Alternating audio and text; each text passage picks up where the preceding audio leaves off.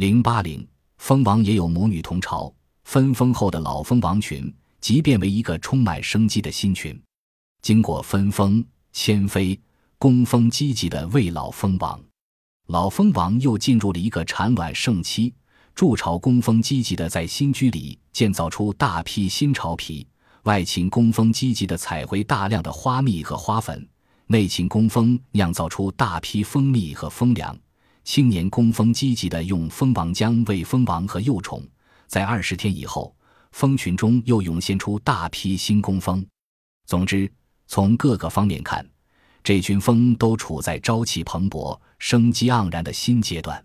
在第二代繁殖发生时，老蜂王群和新蜂王群又各自开始培育雄蜂，再各自建造一批王台，培育第三代新蜂王。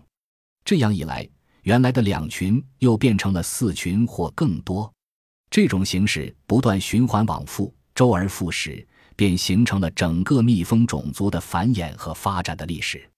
在外界气候、蜜源等条件不利的时候，蜂群因蜂王年老体弱。培育出的工蜂质量差、数量少、寿命短，因而采集和哺育的能力也弱，蜂群群势也越来越弱。当老工蜂死亡数超过新生的工蜂时，造成了恶性循环，蜂群就一蹶不振，逐渐垮掉。这样的蜂群是真正老死的蜂群。在外界气候、蜜源等条件有利的时候，情况就不同。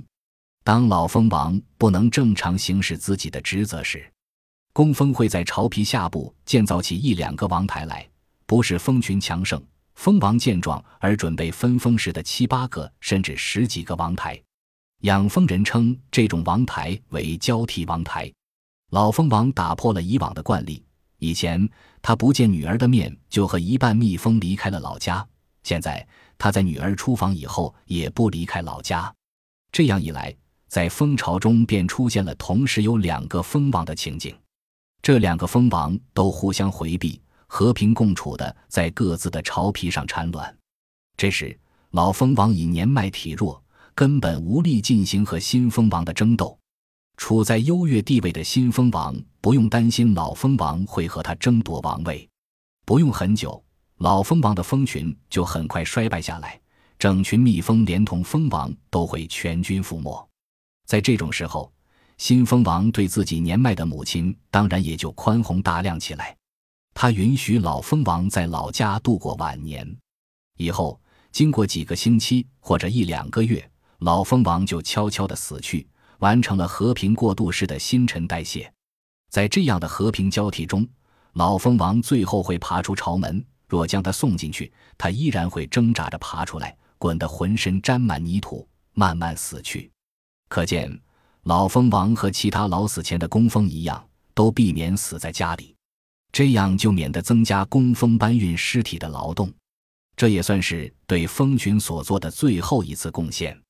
金色绝地蜂的产卵方式很别致：雌蜂在地面上掘一个洞，在洞中产卵，然后它就去捕捉一种小蚱蜢，把它们弄死，一只一只地带回到洞中堆积起来。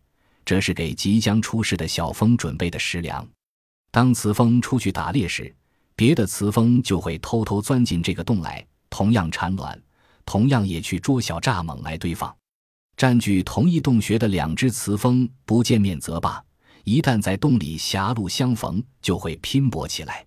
科学家发现，在每次争斗中，胜利者总是在洞中贮藏蚱蜢较多的雌蜂。失败者总是在洞中贮藏蚱蜢少的一方。蜂的神经中枢结构极其简单，还不至于发达到能够数清蚱蜢的只数的地步。可他们对自己付出的劳动却有个大致的估计。这种估计决定了雌蜂在争斗中的勇气和持久性，决定了争斗的胜负。金色绝地蜂的准则是：绝不能白花力气。野生动物争斗的结果。除了取决于动物的体格、争斗的武器、牙、爪、脚等和策略以外，还取决于其他一些因素。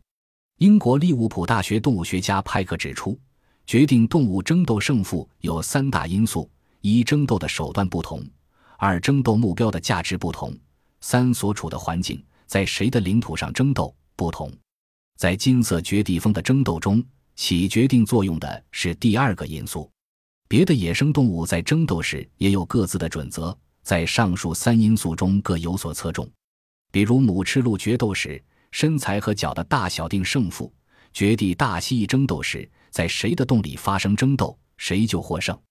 雄性的斑点木蝶最为特别，它们争斗的胜负竟完全取决于哪一方先到达争斗地点，早一步到达的可以稳操胜券，打败迟到的对手。